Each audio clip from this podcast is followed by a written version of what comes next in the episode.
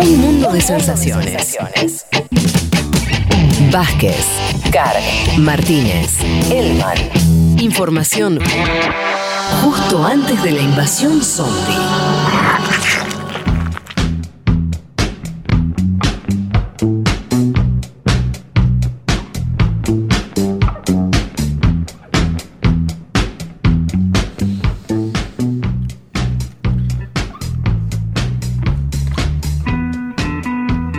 Bueno, muy bien, aquí estamos para arrancar entonces. Vamos a empezar por el panorama, como solemos hacer.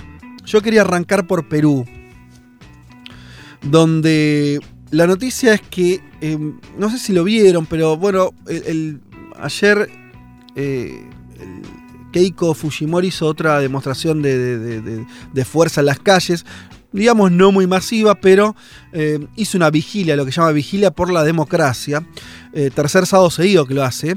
Según las imágenes no parecía haber más de, no sé, mil, dos mil personas, pero hay una intención de ella de no entregar la idea de que fue la ganadora, que hay un montón de actas impugnadas, que, en fin. Em, recordemos la diferencia de votos está alrededor de los 44.000. Lo que ella pide es auditoría y padrones o nuevas elecciones. Mirá hasta dónde llega, por lo menos en la narrativa. Auditoría y padrones o nuevas elecciones. Básicamente, y esto es lo que parece que va a ser el lunes Keiko, va, en- va a forzar, intentar forzar una auditoría internacional, o sea, desconociendo las instancias locales, eh, sobre todo eh, del, Jurado Nacional de Elecciones, y que es el organismo que, debería eh, saldar esto, eh, pero ella ya está como llevándole un plano de internacional, pe- pedir la intervención de la OEA. Bueno, veremos cómo le va a Keiko con eso. Lo que les puedo traer es un termómetro más. eh, editorial del diario El Comercio. Ustedes saben, El Comercio no jugó a favor de Pedro Castillo, ni, ni mucho menos. Y estamos hablando de, un de un medio muy grande, muy... Bueno, jugó abiertamente a- a- por Fujimori. bueno, Sí, por de eso. hecho, periodistas que han publicado que renunciaban a los medios de comunicación por cómo los presionaban para que apoyen a Keiko Fujimori. Muy impresionante. Por todo eso es que les traigo la editorial del comercio, porque parece que, dado todo esto, antecedentes, es relevante su posicionamiento. Dice, aún permanecemos a la espera de que el Jurado Nacional de Elecciones, el organismo que les hablaba antes, proclame a un ganador. Y hoy queda claro que lo que empezó con el empleo de recursos legales legítimos para cuestionar la idoneidad de algunas actas por parte de Fuerza Popular, o sea, Keiko Fujimori, ha empezado a transformarse en un intento de diferentes sectores políticos por dilatar el proceso lo más posible. Todo amparado en acusaciones de fraude que hasta ahora no han sido comprobadas. En todo caso, buena parte del daño ya está hecho. Con argumentos o sin ellos, pero definitivamente sin pruebas sólidas, se ha logrado tejer dudas que calan como a fuerzas en los grupos de la ciudadanía a los que el resultado del conteo oficial ha disgustado sobre la asepsia de la elección. Em, ya está bueno, ya basta, termina el, editorial. Claramente diciendo, bueno, fuimos, se, fu- se fue muy lejos con esto. em, eh, y, y la idea que se parece mucho un poco a lo que pasó en Estados Unidos, ¿no? Donde lo que primero parecía algo más o menos dentro del juego del roce político, que es eh, que tus abogados digan, che, no, pero el acta 35, fíjate, contala de vuelta, porque los votos de acá, de allá, bueno, algo que pasa en general en las elecciones, claro, cuando eso se dilata, cuando las pruebas del fraude masivo no aparecen y demás, lo que hay en realidad es socavar la legitimidad de esa elección y eh, el no reconocimiento del ganador. Eso es lo que parece estar ya de parte incluso de medios, como ustedes decían, que apoyaron a Keiko Fujimori como el comercio, bueno, ya no parece estar el hilo tan largo para permitir eso. Veremos qué pasa en los próximos días. Pareciera ser que entonces se, se conforma ya un, un- escenario poco propicio para no reconocer eh, el triunfo de Castillo. ¿Te agrego algo, Fede, de esto? Sí, Eh, esta semana el Departamento de Estado sacó un comunicado elogiando las elecciones en el Perú. Me parece que ahí se le da la espalda a Keiko Fujimori. Y es muy impresionante la aparición en las últimas 72 horas en Perú, todo Perú está hablando de esto, de los audios de Vladimiro Montesinos, uno de los principales asesores de Alberto Fujimori. Vladimiro Asesino será una especie de mano derecha turbia, espía, bueno, lo conocen muy bien en Perú. eh, eh, obviamente con un discurso antisendero luminoso, pero construyó, claro, un prontuario bien conocido en el Perú, está detenido en la base naval del Callao y desde la base naval del Callao, Vladimiro Montesinos intentó comprar a tres jueces del Jurado Nacional de Elecciones ofreciendo 3 millones de dólares, uno por cabeza. Esto es lo que sale en los audios que se filtraron en las últimas 72 horas. En un momento dice, se nos fue de las manos este tema, tendríamos que haber solucionado antes esto. No sé si dando a entender que podrían haber, no sé, asesinado a Pedro Castillo. Eh, la verdad, escuchen los audios, son bastante conmocionantes y el Perú está hablando de Vladimiro Montesinos, este ex asesor de Alberto Fujimori que está pagando condena, pero que a la vez desde la prisión intentó interferir en las elecciones eh, en el Perú, una situación bastante grave. Ayer Pedro Castillo se juntó con Luis Arce, presidente de Bolivia, y con Alberto Fernández, presidente de la Argentina. Me parece que también Castillo está armando lo que es, bueno, eh, un apoyo internacional para ir el 28 de julio y asumir finalmente como presidente del Perú exactamente en un mes más. Claro, bueno, por eso se acerca la fecha. Yo hacía la comparativa con Estados Unidos simplemente por ese, ese momento de transición donde vos tenés empieza a volverse sentido común dentro de Perú que el ganador es Castillo, que Keiko no ha logrado mostrar prueba de fraude, que está apelando ya a esas instancias más eh, improbables, esto de eh, pedirle al, presidente Sagasti, el actual presidente de Perú, que, eh, que, llame a la OEA, que llame, no sé, a, la Cruz Roja, ¿viste? Como cuando no parece haber mucha más tela interna en Perú para dilatar el, triunfo de Castillo. Sí.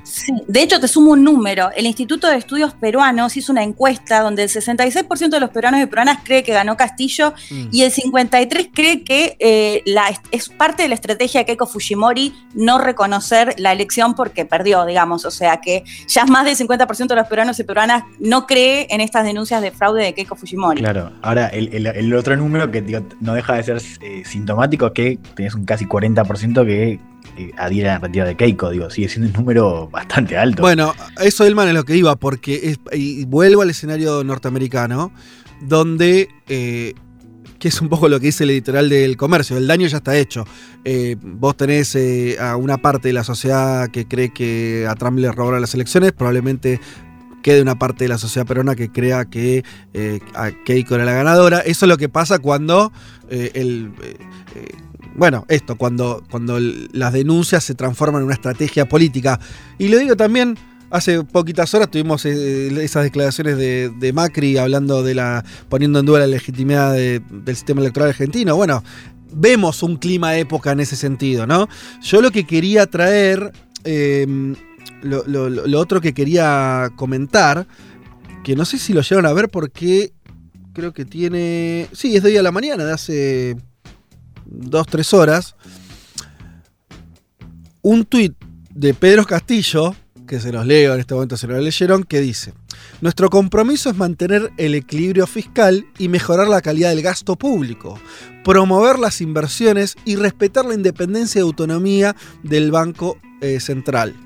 Por ello, nuestra voluntad de ratificar al doctor Julio Velarde como presidente de esta importante institución. ¿Qué me dice este tuit? Dos cosas reafirma lo que me parece que es el saldo de lo que estamos contando acá, que empieza a ver dentro de el sistema en Perú, cuando digo sistema me refiero medio de comunicación, salvo el Fujimorismo, el sistema político, diciendo, bueno, ganó Castillo, y Castillo mostrando una moderación por ahora refería solamente al Banco Central. Lo que está diciendo es el que está en el Banco Central, que viene del dos tiempos de Alan García, el 2006 creo que asumió eh, este Julio Velarde, va a mantenerse. Sí, Fe, muy en línea con la carta que sacó Pedro Fraque, que es hoy el, líder del equipo técnico de Castillo eh, en materia económica. Fraque que viene, que fue asesor Banco Mundial y, viene del equipo de Verónica Mendoza que también mandó una carta que se la comparó mucho con lo que había sido, recuerdan la carta Lula en, 2002, digo, de cara a esa transición, esa carta a los empresarios de Brasil, yo creo que tiene un tono similar. Y el contenido es eh, muy similar. Habla también de esto del Banco Central, pero también, por ejemplo, dice, no vamos a estatizar nada. también es un tono moderado. Por eso. Eh, el que está, que además es el tipo que está eh, saliendo en todos lados, porque hoy está hablando, digo, en términos programáticos, habla más Frac que Castillo.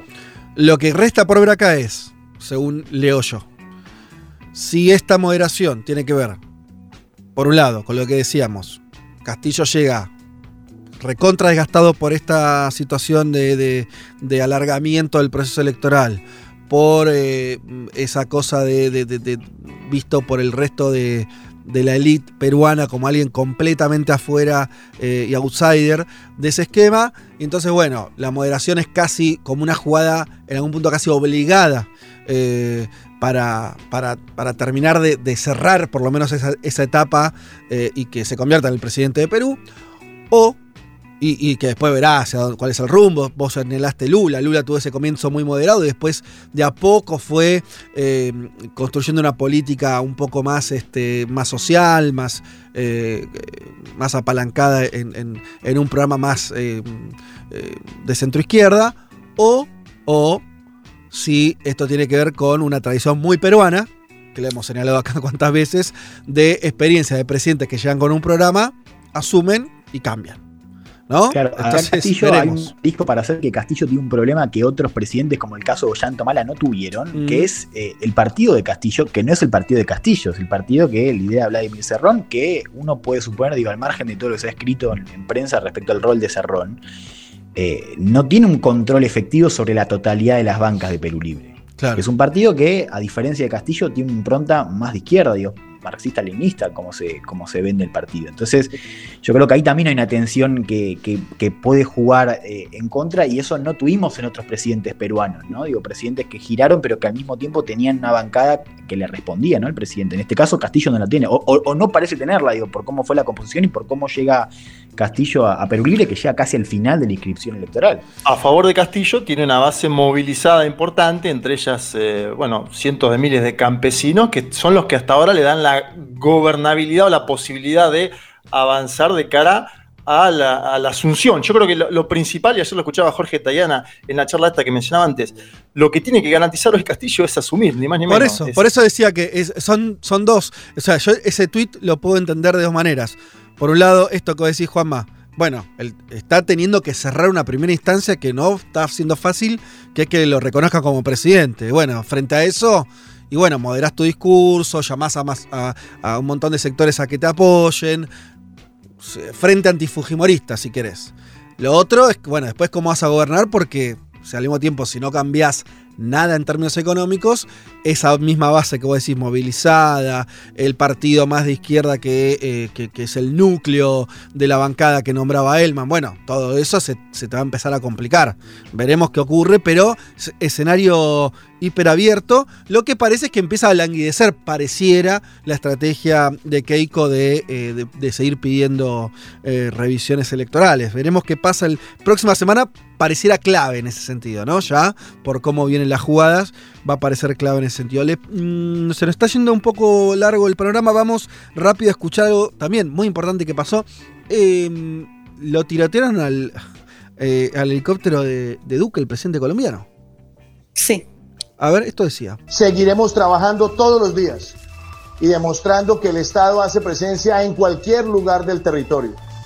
Le damos instrucciones muy claras también a todo el equipo de seguridad de ir detrás de quienes dispararon contra la aeronave y pusieron en riesgo también la vida de otras personas. Bueno, bien, ahí estaba el presidente Duque palabras medio de ocasión. Lo cierto es que viajaba en la región de Cúcuta, eh, él eh, con comitiva a, bordo de un helicóptero que terminó con unos disparos. Eso se vio después, unas fotos y demás. Eh, también hay un video casero de alguien con el teléfono mostrando que estaba pasando el avión presidencial y después escuchan unos disparos. Bueno. Y acompañado, perdón, Fede, del ministro de Defensa y del ministro del Interior. Sí, no sabemos mucho más, nadie se adjudicó el atentado, eh, en Colombia las armas las tienen todos. O sea, de ejército paramilitares, sectores guerrilleros que, remanentes que quedan, irregulares por doquier, bandas narcotraficantes, vayan a saber, no se sabe más de mucho más del asunto, ni, bueno, es extraño todo eso, por supuesto. De, lo que dijeron de las armas? Eh, que eran de origen venezolano. Que, una, que una de ellas es de origen venezolano. Está bueno lo que vos decís, que está todo el mundo armado también en Colombia, como para decir, che, el chivo expiatorio parece bastante fácil, ¿no? Sí, bueno, en fin, la verdad que hay poca información como parecía algo más que esto, me parece. Que no, no, no, no, no, no, no hay mucho más para, para narrar, por lo menos por ahora. Em, quería irme un poco a algo que también tiene que ver con la región, em, que es algo muy relevante para mí, que todo lo que está pasando en relación a la Unión Europea y Estados Unidos y las discusiones en torno a Venezuela. Por primera vez, la Unión Europea y Estados Unidos están diciendo, están poniendo como una posibilidad levantar las sanciones ¿sí? Eh, a Venezuela. El alto representante de la política exterior de la Unión Europea, Joseph Borrell, y el secretario de Estado de Estados Unidos, Anthony Blinken, emitieron el viernes un comunicado donde dice lo siguiente. Valoramos los avances sustanciales y creíbles para restaurar los procesos democráticos y las instituciones en Venezuela y estamos dispuestos a revisar la política de sanciones sobre la base de un progreso significativo en una negociación amplia. Bueno, estamos en un escenario muy distinto al de la era Trump con este comunicado. Eh, recordemos eh, sanciones eh, a Venezuela y de parte del gobierno de Estados Unidos incluso, ¿se acuerdan cuando había incluso dejado abierta la puerta a una invasión militar y todo lo que sucedió eh, durante la, gestión Trump? También esto se toca con algo que está ocurriendo que es que la propia Unión Europea ya dejó de reconocer a Guaidó como presidente. Exacto, eso te iba a decir, eso te iba a decir. O sea, lo sigue reconociendo como el líder de la oposición, lo cual para muchos es un guiño para que Guaidó siga con lo que son las, los recursos y los activos de Venezuela en el exterior pero ya no es más el presidente interino, entre comillas, ¿no? Según, según Europa. Claro, parece, eh, esto parece que estar, ah, este, yo entiendo dos, movimientos. Por un lado, eh, un movimiento de por lo menos bajar la, escalada por parte de eh, Europa y Estados Unidos frente a un escenario muy incómodo, porque ellos reconocieron a, alguien que esperaban que fuera de alguna manera presidente, ya sea presidente de facto, no sé qué o, algún tipo de instancia más o menos eh, legal que Guaidó se convirtiera en presidente. Esto no ocurrió. Que se desmorara el gobierno de Maduro, todo eso no ocurrió. Pasó el tiempo y Guaidó dejó, incluso dentro de la oposición, dejó de ser eh, el, líder indiscutido. Hubo recambio de la Asamblea Nacional, cuestionada por parte de Estados Unidos y la Unión Europea pero bueno, esa asamblea dejó de existir en los hechos. Claro, eso iba a decir. Antes era miembro de la asamblea. Desde las elecciones del año pasado ya ni siquiera es miembro de la asamblea. Claro, el tema, eh, ¿cuál es el, problema acá? Para tratar de explicarlo rápidamente. Europa y Estados Unidos no reconocen las elecciones que conformaron la nueva asamblea de mayoría chavista. No reconocen eso, pero no tienen una institución en la cual ampararse como tenían antes cuando la asamblea estaba en manos de la oposición. Frente a eso, la figura de Guaidó quedó ahí pataleando en el aire. Él mismo dice que, bueno, pero Estados Unidos todavía me reconoce, lo cual es cierto. Estados Unidos no dio el paso que dio Europa de dejarle de reconocer. Ahora, en el medio de todo esto, y ese es el problema que hay acá, es que con, con esa. Con, ese famoso reconocimiento a Guaidó y todo lo que vino después, es que Estados Unidos y, y Europa le chorearon, y cuando digo chorear lo estoy diciendo en términos estrictos, eh, un montón de guita, recursos, cuenta bancaria eh, y demás a el Estado venezolano. Se la dio Guaidó. ¿Y ahora qué hacemos con eso? Entonces hay todo un proceso ahí muy complicado. Lo que se lee en términos políticos es que Biden y la Unión Europea están intentando, bueno, por lo menos ir a otro escenario. Y también lo uno con lo que se acuerdan ustedes, las declaraciones de Maduro, que hablamos eso la semana pasada, en una entrevista que le da a Bloomberg, donde también un poco dice, bueno, vamos a, podemos tener una instancia de negociación con la oposición eh, venezolana. ¿Te algo? Sí. Eh, hablé ayer con, gente en Venezuela, me dicen que la misión de la Unión Europea que va a haber, que va, parece increíble explicarlo, ¿no? Pero la Unión Europea manda siempre una misión antes de las misiones, ¿no? Como para Una premisión, sí. Exacto. Ya está en Caracas esa premisión, ese es un punto importante. Y el otro punto, no sé si lo pudieron ver, Maduro encabezó una cumbre del ALBA en Caracas. Hace mucho no se veía Maduro intentando mostrar espalda internacional. Mm. Estuvo Evo Morales como expresidente de Bolivia, pero también Luis Arce como presidente actual de Bolivia. Estuvieron dirigentes de la izquierda latinoamericana. Atención a eso porque se está mostrando nuevamente Maduro con un poder de articular algunos sectores de la izquierda latinoamericana que no se veía a, los últimos años. ¿no? Para mí hay una novedad ahí. Bueno, veremos qué, ocurre. Lo que el casillero que me queda vacío, esto es, no sé cómo viene, no sé si vos, Juanma, sabés algo más, es la propia oposición, o diría, habría que decir mejor, las oposiciones eh, en Venezuela, cómo viene este juego, cuántas están eh, o quiénes están pensando en sumarse a un posible diálogo con Maduro, cuáles no. Bueno, eso será parte también de, lo que se esté, supongo, cocinando en, las próximas semanas para ver qué plafón podría tener algún tipo de negociación que permita pensar en elecciones con participación de la oposición a fin de año. Y que sería la puerta de, perdón, eh, termino con esto, que sería la puerta para abrir una, una instancia mayor donde pensemos en Europa y Estados Unidos sacando sanciones económicas a Venezuela, ¿no? En el chavismo dicen que están dialogando con todos los sectores mm. opositores. Yo te agrego el dato de que la última elección a la cual fue la oposición, en este caso unificada, fueron elecciones de gobernadores y alcaldes, mismas elecciones que hay este año en noviembre. Bueno, veremos qué, ocurre. En todo caso, es interesante. Recordemos que es Estados, la administración de Biden lo único que le quitó fue un tipo de impedimento para comprar vacunas a Venezuela. ¿sí? Esto, eh, pero tiene sanciones, tiene completamente paralizada la industria petrolera y, sancionada, o sea, PDVSA no puede operar en, la banca internacional, bueno, millones de limitaciones por todos lados, veremos si, esto se va modificando y también si la propia dinámica interna venezolana se acerca a algo un poco más normal de lo que hay ahora y donde oposición y oficialismo participen en las elecciones. Em, y lo último, sí, pues no vamos a tener mucho más tiempo, qué pena. Bueno, no me quiero, no, no quiero cerrar el panorama sin em, hacer mención a algo que es parte del flyer del programa de la fecha, que tiene que ver con esa frase que circuló por todos lados de Biden diciendo a los empresarios, si quieren laburantes, paguen más. Lo escuchamos al presidente de Estados Unidos. Ask me, well, you know, guess what? Employers can't find workers. I said, Yeah, pay them more. This is an employees employees bargaining chip now. What's happening? They're going to have to compete and start paying hardworking people a decent wage. Bueno, no me digan que no, es para botonera, ¿no? Sí, me encanta que lo diga susurrando, además, ¿no? Iba a decir eh, lo mismo, me encanta. A ver, David, sí. lo tuyo, que lo quiero escuchar hoy. El, el botón. Eh, ahí está, casi, casi que lo tiene, casi que lo tiene. Pay them more. Ahí va.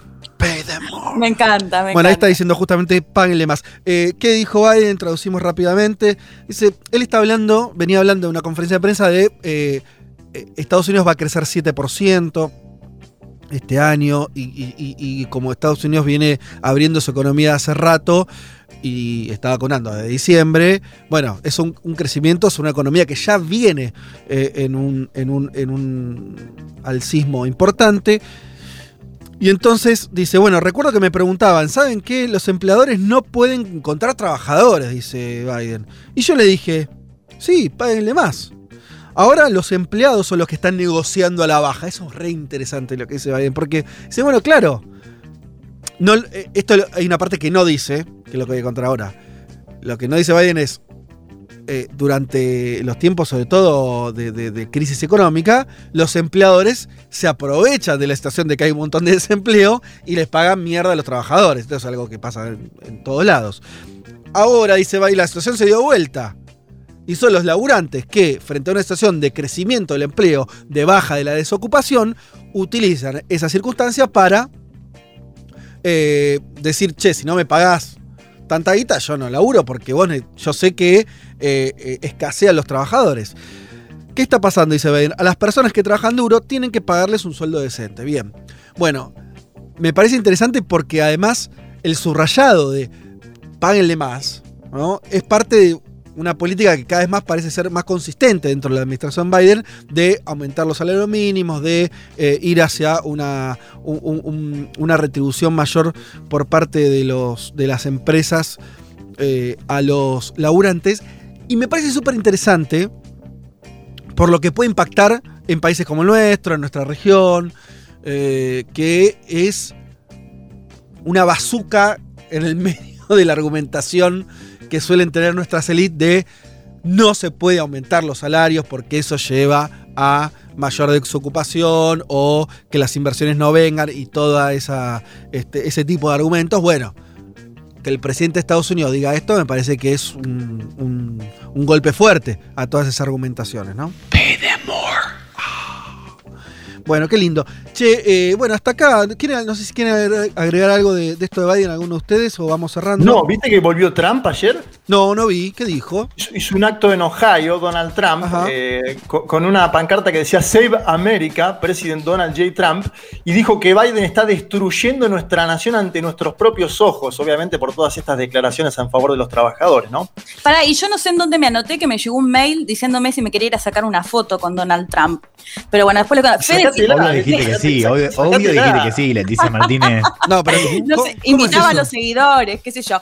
Eh, Fede, una línea, déjame agregar algo. Pero pará, pará, no, no, Leti, contás, no entiendo. ¿Qué, es eso del mail? No sé, es, creo que es el hijo de Donald Trump que invita al acto para que puedas ir, claro, y sacarte una foto con Donald Trump. Pero pará, ¿te está invitando Eric Trump a viajar a, los Estados Unidos? A los seguidores, a, los seguidores, a los ah. que están en Estados Unidos. Ok, pero te llevó a vos el mail también.